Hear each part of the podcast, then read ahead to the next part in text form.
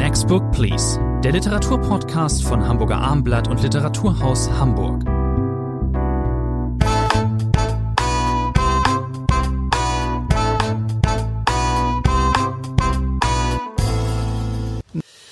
Mein Name ist Thomas André. Der Name meines Gegenübers ist Rainer Moritz. Wir befinden uns im Podcast-Studio des Hamburger Abendblatts, um Ihnen, liebe Zuhörerinnen und Zuhörer, drei neue Titel, literarische Titel vorzustellen, in bewährter Form. Wir sprechen heute über Sally Rooneys Roman Schöne Welt, wo bist du, erschienen bei Ullstein bzw. Klaassen, über Dave Eggers Roman Avery, erschienen bei Kiwi, übersetzt von Klaus Timmermann und Ulrike Wasel, sagen wir gleich mal an dieser Stelle schon, und über Simone de Beauvoirs Herr, Herr Morris, wie spricht man das richtig aus? Simone de Beauvoir. Ich bin, Sie sind, Franco langsam sprechen. Sie sind Frankophoner ja. als ich, genau. Die Unzertrennlichen, übersetzt von Amelie Thoma, erschienen bei Rowold. Starten wir mit dem irischen Literatur-Shooting-Star, wie man so schön sagt, mit Sally Rooney. Das ist jetzt schon der dritte Roman, den wir von dieser 30-jährigen Schriftstellerin hier bei uns besprechen. Schöne Welt, wo bist du? Verlagswechsel übrigens in Deutschland von Luchterhand nach Berlin zu, zum Ulstein Sublabel Klassen oder wie immer man das nennen mag. Übersetzt übrigens von Zoe Beck, das sagte ich eben nicht.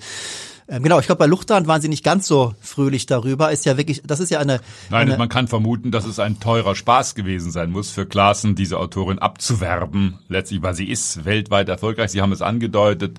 Äh, wenn man erzählt bekommt, äh, wie das Buch, das ja weltweit erschienen ist, gleichzeitig in London beispielsweise beworben worden ist, Plakatwände mit dem Buchtitel Veranstaltungen in Corona-Zeiten mit 500 Leuten, äh, in denen Sally Rooney auftritt, dann ist sie der Superstar schlechthin. Sie haben die beiden Bücher davor erwähnt, Gespräche mit äh, Freunden, normale Menschen, auch die äh, in Deutschland äh, große Erfolge gewesen. Es gibt böse Menschen, die sagen, hast du eine Rooney gelesen, hast du alle Rooney äh, gelesen. Kann man bei anderen Autoren auch immer sagen. Trotzdem, das hat man bei Thomas Bernhard manchmal auch gesagt, aber trotzdem äh, ist es ein interessantes Phänomen. Warum ist diese Autorin so erfolgreich? Was macht den Reiz dieser Bücher aus, in denen ja ständig gesprochen, gemailt, gesimst oder sonst was wird? Das ist die eigentliche Frage. Was macht den Reiz aus? Wir hatten, als wir über die beiden beiden vorhergehenden Titel sprachen, hatten wir auch einen leichten Dissens. Sie fanden die Autorin nämlich immer ein wenig stärker als ich. Bei mir ist es so, ich würde Sally Rooney auch wirklich gerne ganz toll finden. Einerseits, weil ich eben glaube, dass die Schwarmintelligenz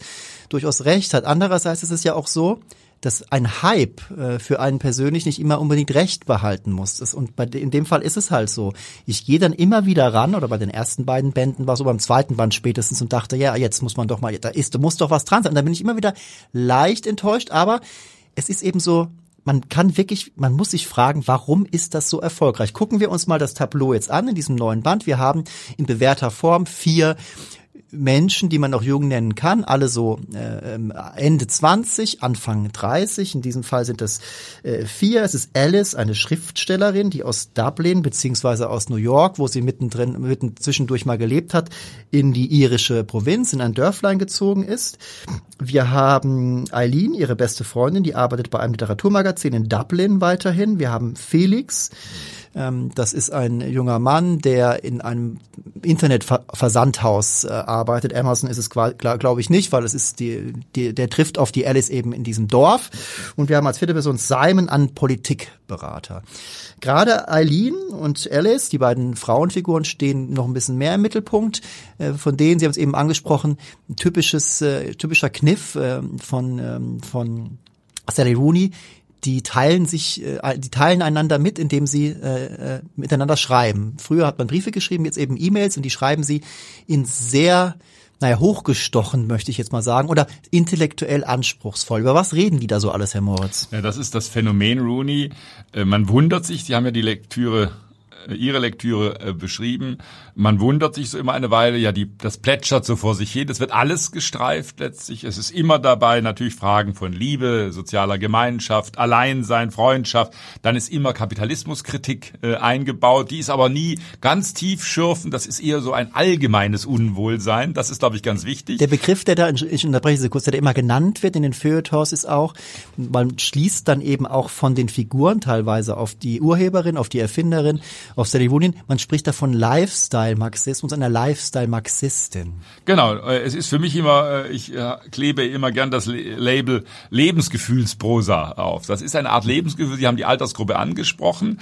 Das sind meistens Figuren, das war bei den vorherigen Romanen auch so, die früher hätte man gesagt, ihren Platz im Leben noch nicht gefunden haben, die unsicher sind, die mal in die Richtung lavieren. Gerade die Alice, diese sehr erfolgreiche Schriftstellerin, das muss man sagen, da darf man auch einige autobiografische Motive sicherlich äh, vermuten, hat eine Art Nervenzusammenbruch gehabt und deswegen zieht sie sich in die Provinz zurück.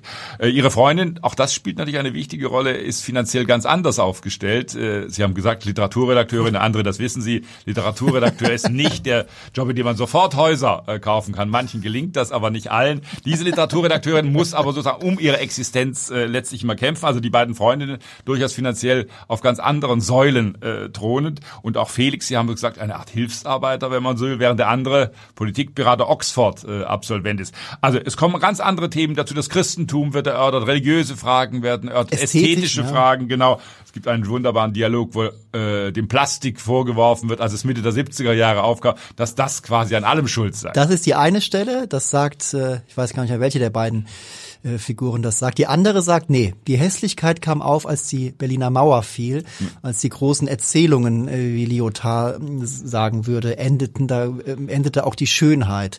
Also ich kenne Leserinnen und Leser von Rooney, die sind genervt. Die sagen, das ist ja furchtbar, die reden immer so vor sich hin, dass die plappern so, da ist nicht wirklich Substanz vorhanden. Aber das, glaube ich, ist genau die Quintessenz dieser Bücher. Deswegen habe ich auch dieses Buch äh, wieder gern gelesen. Auch manchmal widerwillig gern gelesen. Man denkt so, ja, geht das jetzt die ganze Zeit so weiter? Kommt es, da irgend noch mal ein Knüller? Äh, oder geht das in diesem Plauderton, in diesem manchmal etwas, äh, ja, lamoyant ist es eigentlich nicht, aber in diesem äh, Weltekelton äh, immer so weiter? Ja, es geht immer so weiter. Diese Menschen äh, erleben dies und jenes. Äh, auch Sex spielt natürlich eine wichtige Rolle Sehr in diesen große Rolle. Äh, Beziehungen. Größer als je zuvor, würde ich sagen, ja. bei, bei Ceremonie. Und äh, deswegen sind das für mich wirklich wirklich Bücher, die sehr viel äh, über den Zeitgeist aussagen und deswegen sind sie, glaube ich, auch so erfolgreich, weil sie ja. genau diesen Nerv treffen. Man setzt es sich, äh, gerade wenn man etwas nicht versteht, äh, setzt, sich, setzt man sich schon natürlich sehr in Bezug zu sich selbst. Und ich habe das auch an dieser Stelle eben schon mal gesagt, als wir uns schon mal drüber unterhielten die Figuren sind etwas jünger als ich und ähm, sogar das, jünger als ich ja. Sogar ich, so, ja, ja. sogar jünger. Mag es kaum glauben. Das sind ähm, das sind teilweise eben nicht meine, nicht unsere ähm, Themen. Das heißt, man sollte schon eben auch die Lust und die Neugierde mitbringen. Verwundert bin ich, in diesem Buch noch stärker als in anderen, wie Leute eigentlich miteinander reden. Das äh, haben wir, glaube ich, auch schon mal drüber gesprochen. Also so, so haben wir leider so, so rhetorisch gewandt und eloquent. Äh, ja, die haben ja was vorzuweisen. Sie haben alle Ausbildungen. Wie gesagt, Felix fällt ein bisschen aus der ich Rolle. Ich habe auch eine Ausbildung. Deswegen, ich weiß, aber die reden auch ganz ordentlich, finde ich, andere. Da nicht wollen wir das Licht unter den Scheffel stellen. Aber das ist natürlich auch ein Thema beispielsweise, als Alice und Felix erstmals zusammenkommen. Da denkt man, das passt überhaupt nicht zusammen. Dann unternimmt sie mit ihm noch äh, auch eine skurrile Episode eine Reise nach Rom. Sie nimmt ihn quasi mit, sie lädt ihn natürlich ein. Sie hat das Geld, er hat das Geld nicht. Man denkt eigentlich, das kann nicht gut gehen, aber trotzdem nähern sich die beiden an. Das sind Hotelszenen, wo man die Fremdheit äh, förmlich spürt, aber trotzdem kleben sie aneinander. Und Alice ist aber, das muss man immer wieder dazu sagen, natürlich auch in einem etwas desolaten Zustand. Ist sie definitiv. Schauen wir mal kurz auf die, auf die Erzählweise. Sie haben es schon gesagt, da ist dieses, dieses Plätschern. Ich habe mir, mir fällt immer auf, das ist so ein, natürlich ein genauer Blick und es ist so ein teilweise ein wirklich ein sehr durchgestyltes und durchgehaltenes Referieren von Szenen einfach. Da gibt's diese eine Stelle äh, nach dem ersten verunglückten Tinder-Date. Alice und Felix haben sich natürlich über Tinder kennengelernt. Das erste Date ist völlig verunglückt. Dann treffen sie sich zufälligerweise im Supermarkt wieder. Sie prüft die Äpfel auf ihre Qualität. Er entdeckt sie, will quasi schon vorbeigehen. Dann treffen die Blicke doch aufeinander. Er so schreibt sie es, er strafft sich sofort, macht sich größer und sie fährt sich durchs Haar. Das ist etwas, was in anderen Romanen genauso äh, auch stehen würde, aber nicht mit diesem, das Wort, das dann mhm. teilweise immer fällt, ist Pathos. Genau, das Pathos des Banalen wird. Und das, ja. das, das stimmt. Das ist, also Sally Rooney macht es, hat es sich sehr zu eigen gemacht, eben ganz normale, triviale Vorgänge, dem, dem also ein Gewicht zu geben. Das ist alles, man sagt ja oft, dass auch dieses reduzierte Beschreiben, das ist oft so, sei, sei künstlerisch und das ist so auch so anspruchsvoll. Bei ihr frage ich, also sie hält das durch, sie macht da keine Fehler, sie verlässt diese Rolle nie, das macht sie schon sehr gut.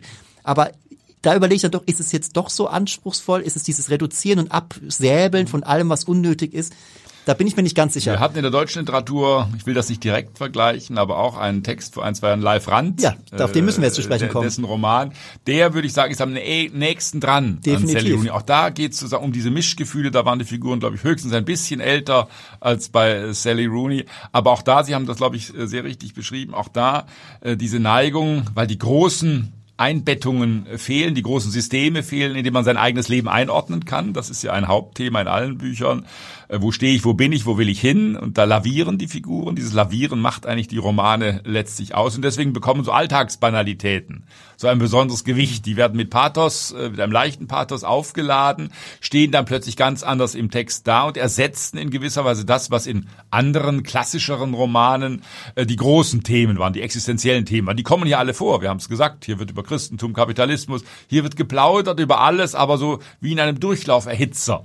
Letztlich kommen alle Themen immer wieder durch und es kommt zu keinem Ergebnis. Das ist, glaube ich, ganz wichtig. Es kommt zu keiner Schlussfolgerung. Jetzt habe ich das so erörtert in E-Mails 25 äh, Mal und jetzt bin ich zu diesem Ergebnis gekommen. Das passiert natürlich nicht in diesen Büchern. Ich war in Bezug auf Live Rand äh, hier bei uns im Podcast ein bisschen in Erklärungsnöten dem ich nämlich eine deutliche höhere Punktzahl sozusagen gab. Und ich erklärte das damals damit, dass ich vielleicht äh, dann doch Berliner Wirklichkeiten interessanter finde. Warum, warum sollte Berlin interessanter sein als Dublin? Ich weiß es auch nicht. Egal. Aber Sie haben vollkommen recht, Live-Rand ist da ein bisschen die, Refer die Referenz.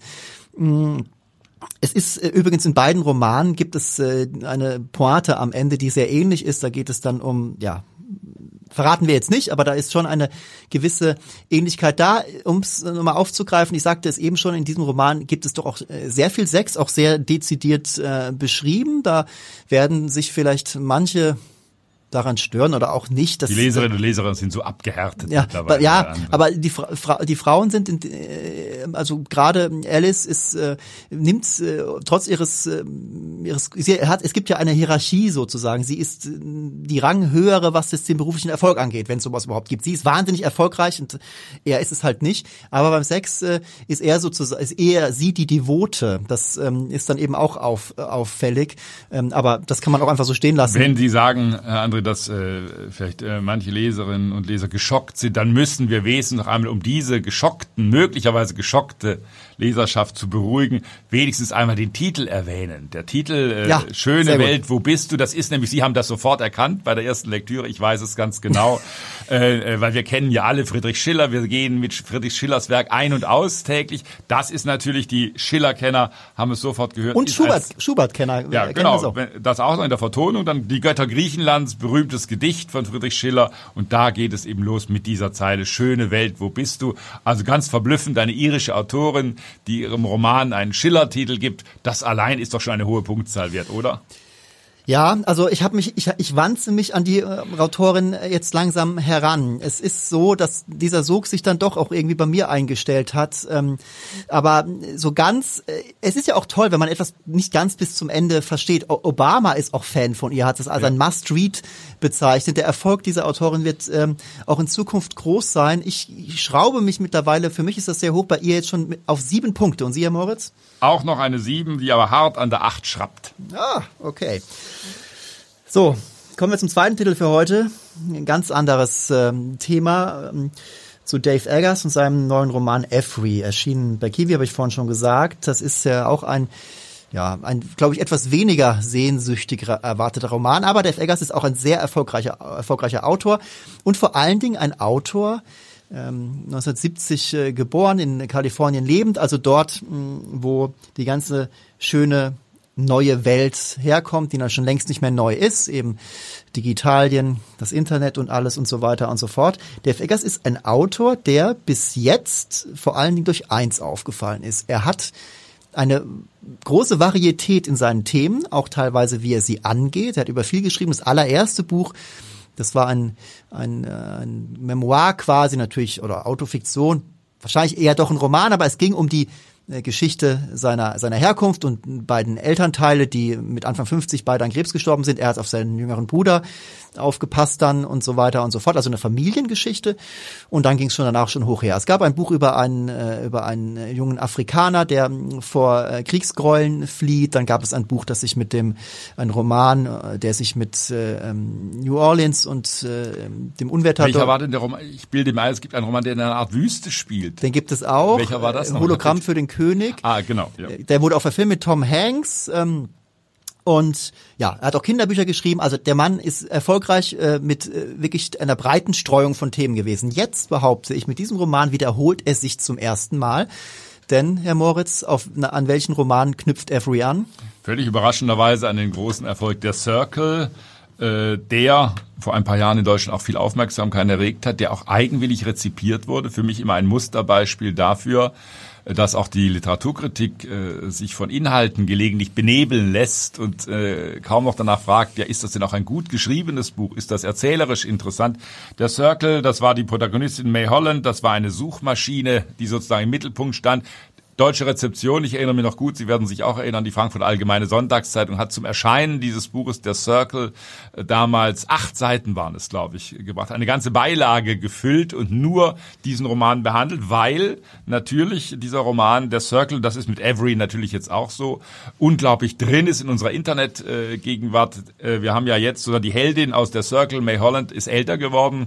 Die war damals, glaube ich, Mitte 20, ist jetzt äh, auch ein paar Jahre wie der Autor selber auch älter geworden. Wir haben eine nahe Zukunft. Der Roman spielt also nicht äh, in einer zurückliegenden Zeit, sondern in einer nahen, aber sehr vorstellbaren äh, Zukunft. Und es hat sich sozusagen im großen Internet, im großen Business einiges getan. Die Suchmaschine Circle hat sich vereint äh, mit Social Media Anbietern und vor allem dann auch mit einem Online-Versandhaus, das irgendwie nach einem Dschungel, glaube ich, oder so äh, heißt, einem Dschungelgebiet heißt. Und diese Großfirma, diese Weltfirma heißt Every. Das ist der Ansatz. Insofern haben Sie recht. Dave Eggers knüpft knüpft unmittelbar an, wie gesagt, teilweise mit dem Personal an den Roman Der Circle und breitet nun aus, was ist das für eine Firma und vor allem äh, gibt es plötzlich Menschen, die etwas gegen diese Firma haben, die versuchen, Every zu zerstören. Von innen heraus. Gab es ja auch schon im Circle. Ähm, ähm, man muss sagen, dass äh, Dave Eggers eben ein glühender Gegner ist äh, der digitalen Welt. Er besitzt selbst so steht es immer geschrieben, so sagte es äh, kein Smartphone, er nimmt das seiner Tochter, wenn er mal ähm, ähm, ein Smartphone braucht, der hat zu Hause kein Wireless LAN. Das äh, könnte ihn für manche sowieso schon verdächtig machen. Vor acht Jahren, 2013, als der erste Roman äh, erschien, also als Circle erschien, ja, da konnte man äh, ja durchaus sagen, Sie haben von den acht Seiten gerade gesprochen, ja, man konnte damit sozusagen äh, äh, unsere unser mit dem Internet leben, diese, diese Lebensweise auch mal untersuchen, was ist da äh, an Unfreiheit vorhanden. Ähm, äh, der Circle war ganz klar, teilen ist heilen, ist da das Mantra. Also alles äh, transparent machen, äh, am besten mit einer Bodycam live, sein ganzes Leben live streamen. Das, äh, und das wird eben im, bei Every noch gesteigert. Da ist ähm, also alles. Wir können bei diesem Roman zurückblicken, wenn Sie so wollen. Wir hatten ja vor kurzem George Orwell Jubiläum 1984 ist in ich glaube, acht Übersetzungen äh, neu auf dem deutschen Markt erschienen. Da gibt es natürlich Motive, die bei Orwell vorgeprägt waren. Wir haben aber auch in der deutschen Literatur in letzter Zeit ein Beispiel gehabt, die Österreichin Raffaela äh, Edelbauer mit Dave, auch das ein Zukunftsroman mit künstlicher Intelligenz handelt. Also es ist dieses Ausmalen äh, eines allumfassenden Konzerns. Sie haben einige Merkmale äh, schon angesprochen. Es geht um Totalüberwachung. Es geht aber immer wieder darum, das ist sozusagen die Krux daran, dass immer argumentiert wird, das kennen wir aus unserer Gegenwart. All das, was diese Firma Every macht, soll dazu dienen, die Menschheit besser zu machen. Ja, sind beseelt, die Menschen Leute, besser zu machen. Alle es gibt ein Ziel. Die, Leute, die da nach arbeiten. außen hin wird natürlich nicht gesagt, wir wollen vor allem viel, viel Geld verdienen, sondern wir machen äh, Totalüberwachung. Es gibt Freundschaftssysteme, es wird bepunktet, wer ist ein wahrer Freund. Da werden neue Apps äh, erfunden, um den richtigen, den authentischen Freund herauszufinden. Da hat man erkannt, dass äh, Reisen, dieses ständige Reisen in der Weltgeschichte, Urlaubsreisen, äh, Städtehopping, dass das natürlich furchtbar für unsere Welt ist. Deswegen gibt es plötzlich nach Venedig ein sehr schönes Beispiel, virtuelle Reisen. Man braucht gar nicht mehr nach Venedig hinzufahren. Man hat einen Führer, der in 3D, in 4D, was weiß ich, herumführt. Man bleibt zu Hause sitzen und spart natürlich äh, Kosten, hat die Umwelt geschont, indem man nicht fliegt. Äh, es es gibt plötzlich äh, die Idee, ja, Geschirr ist doch eigentlich auch völlig unnötig in der Kantine und man trinkt eben nicht mehr äh, normales Wasser, sondern man nimmt eine Art Flüssigkeitskugel zu sich, wo auch Limonade oder was weiß ich drin ist und die wird dann im Mund zerkaut, hat man schon keinen Becher, kein Geschirr äh, gebraucht. Äh, ähnlich so. Es gibt permanent in diesem Roman, äh, auch werden neue Apps vorgestellt, die werden teilweise sehr, sehr ausführlich äh, beschrieben, wie alles in diesem Konzern äh, dazu verwendet wird, um Subjektivität auszuschalten. Genau. Das ist, glaube ich, ein ganz wichtiger Faktor. Auf diesem Campus, äh, Sie beschrieben äh, eben schon die, äh, wie man da in der, äh, in der Kantine, auf was man da stößt, eben auf diese Trinkkugeln. Auf dem Campus äh, leben äh, die Mitarbeiter, Tausende Mitarbeiterinnen und Mitarbeiter und das sind natürlich die Early Adopters, das sind die, die wirklich messianisch daran glauben, die Welt besser zu machen.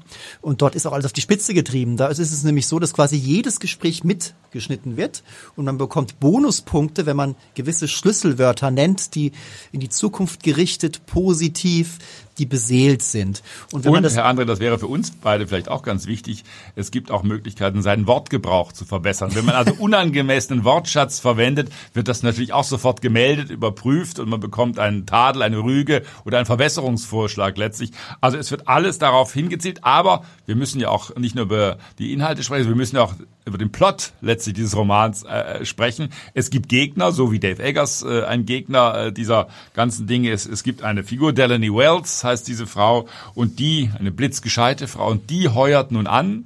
Sie haben es am Anfang schon gesagt, äh, bei Every, sie muss äh, alle möglichen Bewerbungssessions äh, durchlaufen, wird aber dann genommen, weil sie sich wunderbar verstellen kann, auch genau weiß, äh, was muss ich sagen, damit das bei den Leuten von Every gut ankommt, weil sie das Ziel hat, zusammen mit ihrem Freund Wes. Sie will, Sie haben es am Anfang gesagt, äh, diesen großen Konzern von innen zerstören, ihn also lahmlegen. Und auf was trifft sie dort auf diesem Campus erstmal?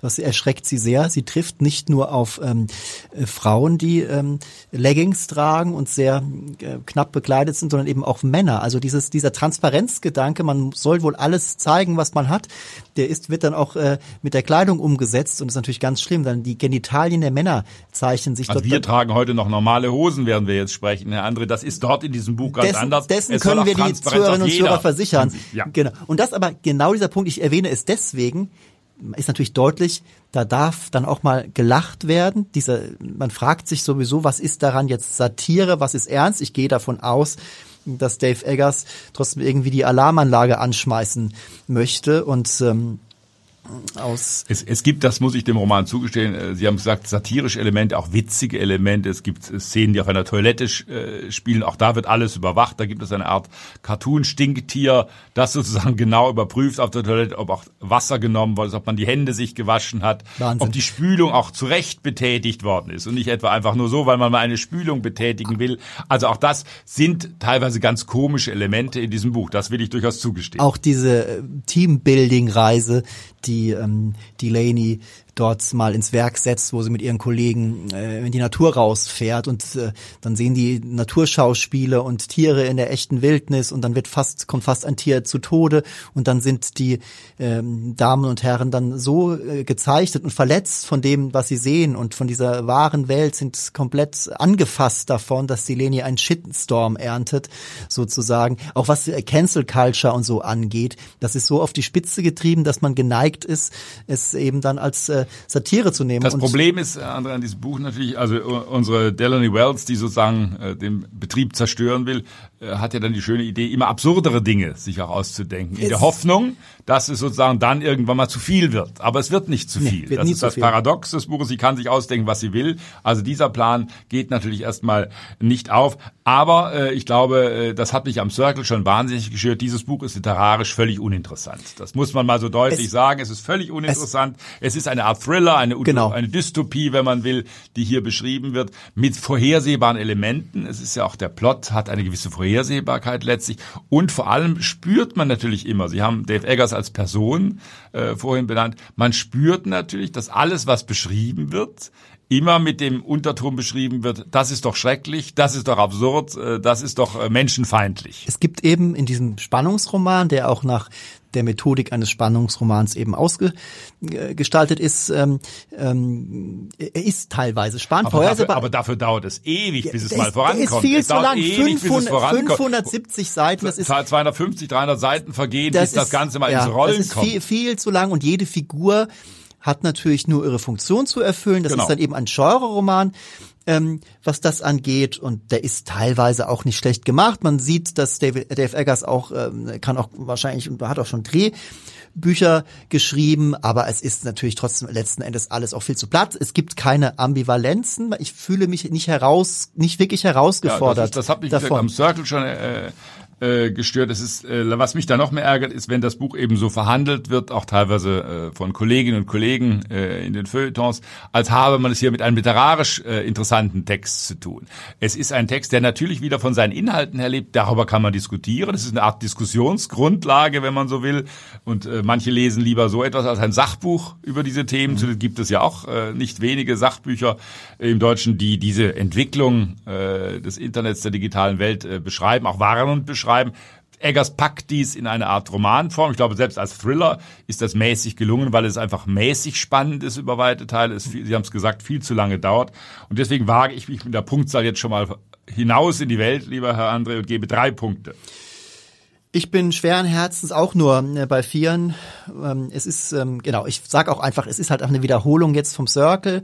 Ähm, trotzdem gibt es ein paar nachdenkenswerte Aspekte, die hier beschrieben werden. Kommen wir zum letzten Titel für heute. Zu einer kleinen Preziose, zu einem Literaturschätzchen, nenne es jetzt mal Simone de Beauvoir. Beauvoir. Meine Güte. Beauvoir, Beauvoir. Ja, ich Wir kann- üben das ein bisschen, Herr Ich, kann, ich konnte es auch schon mal. Beauvoir.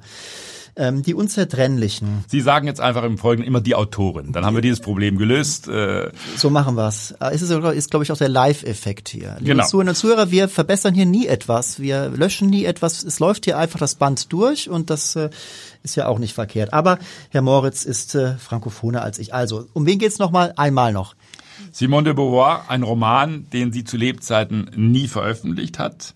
Äh, ein Manuskript 1954 äh, geschrieben und äh, hatte auch keinen Titel. Also äh, Les Inséparables, wie das im Französischen heißt, die Unzertrennlichen auf Deutsch von Amélie Thomas übersetzt, äh, wollte Simone de Beauvoir nicht veröffentlicht. Das muss man immer einmal klar dazu sagen. Aber wir haben das neulich auch bei François Sagan erlebt. Da wurde plötzlich auch noch irgendein Romantext, leider kein sehr guter, aus dem Nachlass herausgegraben, damit man wieder etwas Neues auf den Markt werfen kann. So hat man hier auf Anhieb erst einmal auch den Eindruck. Es gibt ein Vorwort, das ist ganz wichtig, von Sylvie Le Bon de Beauvoir. Das ist äh, auch eine Professorin, äh, Adoptivtochter. Ganz wichtig, die Lebensbegleiterin von Simone de Beauvoir in den letzten langen Lebensjahren. Und die hat ein äh, sehr engagiertes äh, Vorwort äh, geschrieben, wo auch die Hintergründe Sehr ein bisschen informativ erklärt auch, ja. ein informatives äh, Vorwort äh, geschrieben, wo eben äh, deutlich wird, worum geht. Sylvie und André sind die beiden Hauptfiguren, zwei Frauen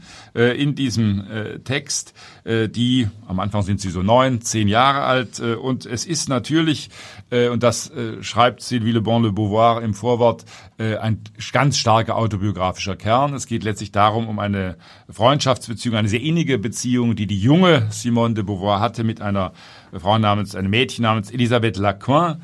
Äh, als die beiden haben sich in der Schule kennengelernt und letztlich wird das Ganze jetzt fiktionalisiert, wird auf diesen Text äh, übertragen. Diese äh, Elisabeth Zaza genannte Frau starb 1929, 22-jährig. Die beiden sind ungefähr äh, gleich alt. Das ist, wenn man so will, äh, der autobiografische Kern dieses schmalen äh, Romans.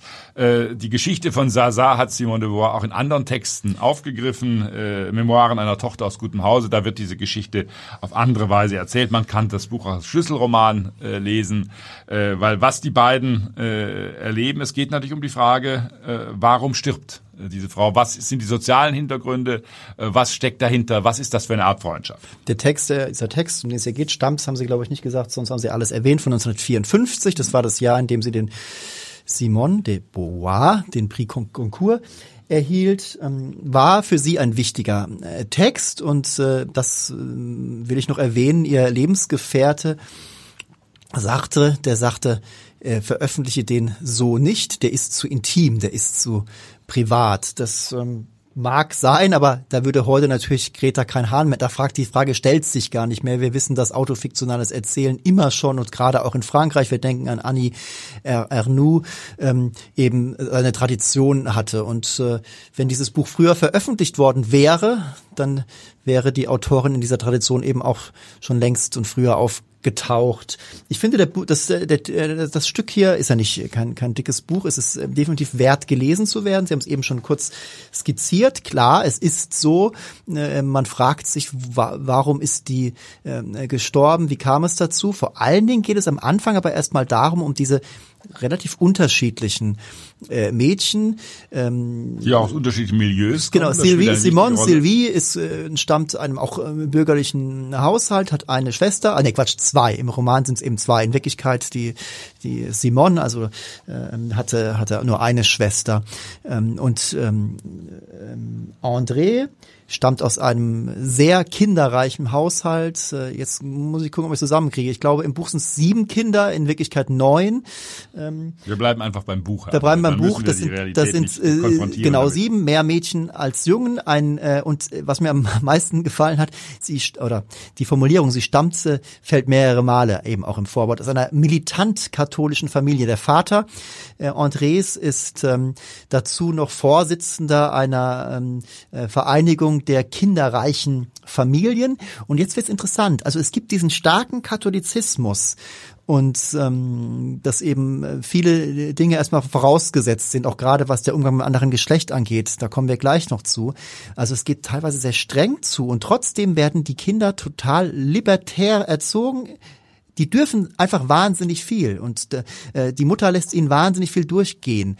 Äh, ähm, sie dürfen zum Beispiel alleine von der Schule nach Hause gehen, was ähm, ähm, ähm, Sylvie sehr seltsam findet und Sylvies Mutter auch, dass eben die André so allein äh, nach Hause gehen darf. Und die ist sowas von dermaßen selbstbewusst, tritt den äh, in dieser Mädchenschule den den Lehrerinnen so entgegen und hat ihre eigene Meinung, ist frei unabhängig, ist auch sehr klug, war, bevor sie in die Klasse kam, aber ein Jahr nicht in der, in der Schule, weil sie ich glaube, es gab einen Feuerunfall, einen Brandunfall. Dann ging sie ein Jahr lang nicht zur Schule, muss dann einiges aufholen. Und unsere Sylvie ist natürlich, möchte man sagen, wenn man ihre Urheberin und ihr alter Ego kennt, äh, ist sie die Beste in der Klasse, Klassenprimus, prima. Und ähm, genau, und dann hängt sich André erstmal an die und äh, holt auf und wird dann quasi selbst mit die Klassenbeste. Genau, es ist eine Freundschaftsgeschichte und, aber Sie haben, glaube ich, den richtigen Punkt schon benannt, äh, diese André ist eine außergewöhnliche Figur, ein außergewöhnliches Mädchen, äh, die eine unglaubliche Subjektivität äh, auch hat. Und natürlich kommt jetzt dieser Konflikt äh, zustande. Äh, wie geht Familie damit um? Wie geht äh, Andres Familie damit um, dass man so ein außergewöhnliches äh, Kind hat? Sie haben es gesagt, einerseits äh, freiheitliches Denken. Äh, André, eine ganz ungewöhnliche junge Frau. Wir sind ja in der Zeit, das dürfen wir nicht vergessen, nach dem Ersten Weltkrieg. Also wir sind früh im 20. Jahrhundert äh, mit dieser Geschichte. Und äh, es hat dann auch damit zu tun, welche Beziehung hat diese äh, André äh, zu ihrer Mutter. Äh, eine Mutter, äh, der sie eigentlich immer widersprechen will, äh, das sich aber dann doch nicht traut und letztlich dann doch wieder tut, was die Mutter sagt. Da kommen dann die ersten, ja, Liebhaber ist manchmal fast zu viel gesagt ins Spiel. Welche werden gelitten, welche sind die falschen, welche sind die richtigen? Genau, jetzt kommt der Punkt. Ich hatte es e-, eben, das scheint sie jetzt zu widersprechen. Ich sagte, die Mutter lässt ihr viel durch. Sie, Anna, sie, sie hält, die Mutter hält sie schon an. Sie darf, die darf alles lesen. Die Bibliothek in diesem militant katholischen Haushalt ist sehr erlesen. Da steht dann auch ähm, erotische Literatur, Weltliteratur und da hat, äh, hat unsere Entree Zugang zu. Das weiß die Mutter auch. Das ist auch okay. Sie soll sich bilden und ähm, das ist ein Kultur, kunstbeflissener, literaturbeflissener Haushalt. Aber wenn es dann hart auf hart kommt, Umgang mit einem anderen Geschlecht, da ist der Nachbarsjunge äh, 15 Jahre alt, da wird dann genau drauf geguckt. Da muss dann eben die äh, Haltung, Haltung bewahrt werden sozusagen. Und da fällt dann unserer Sylvie irgendwann auf, okay, es ist ja alles ein bisschen anders. Die ist zwar sehr selbstbewusst, Sylvie selbst ist, erleben wir hier als eine Person, die dem Glauben entsagt. Das ist ja damals noch ein viel größeres Thema, die dann offensichtlich sagt, so, ich glaube jetzt nicht mehr an Gott. Und das ist ein Weg, den, der ist André verschlossen.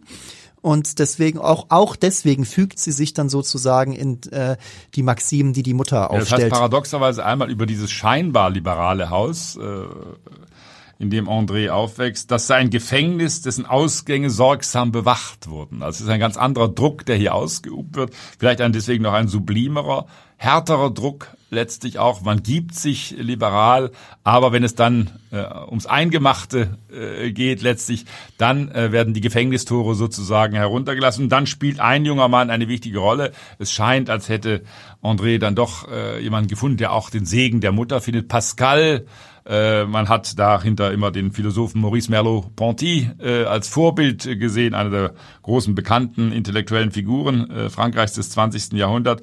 Aber dieser Pascal will sich nicht wirklich zu ihr bekennen. Das sorgt dann für die großen Konflikte im zweiten Teil äh, des Romans.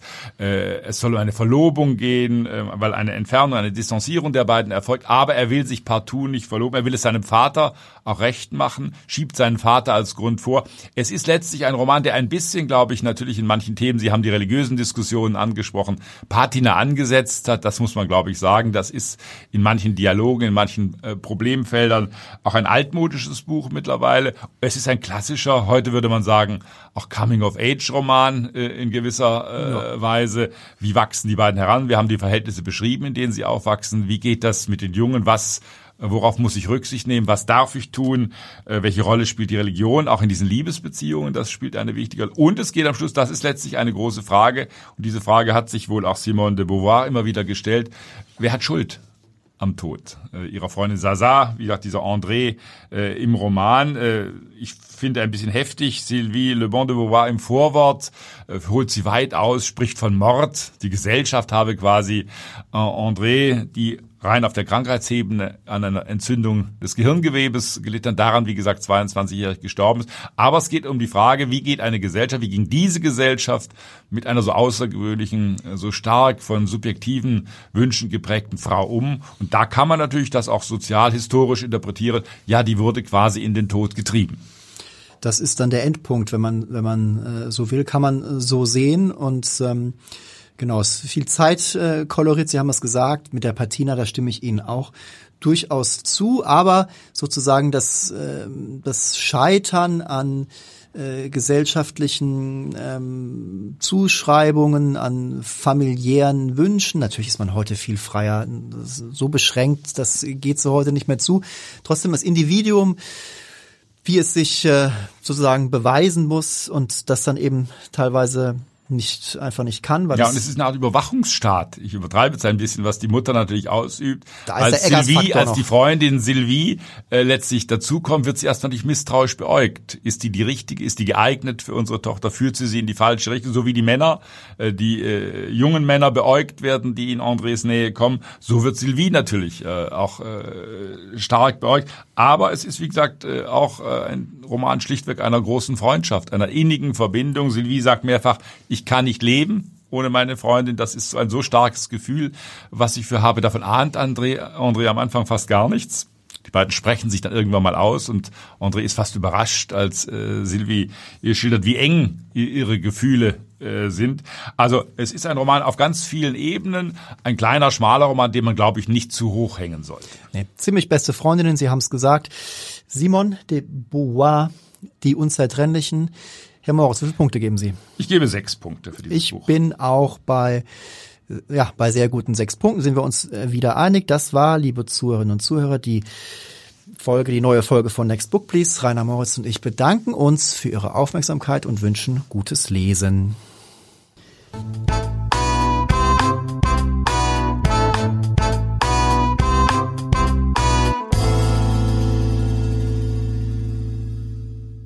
Weitere Podcasts vom Hamburger Abendblatt finden Sie auf abendblatt.de slash podcast.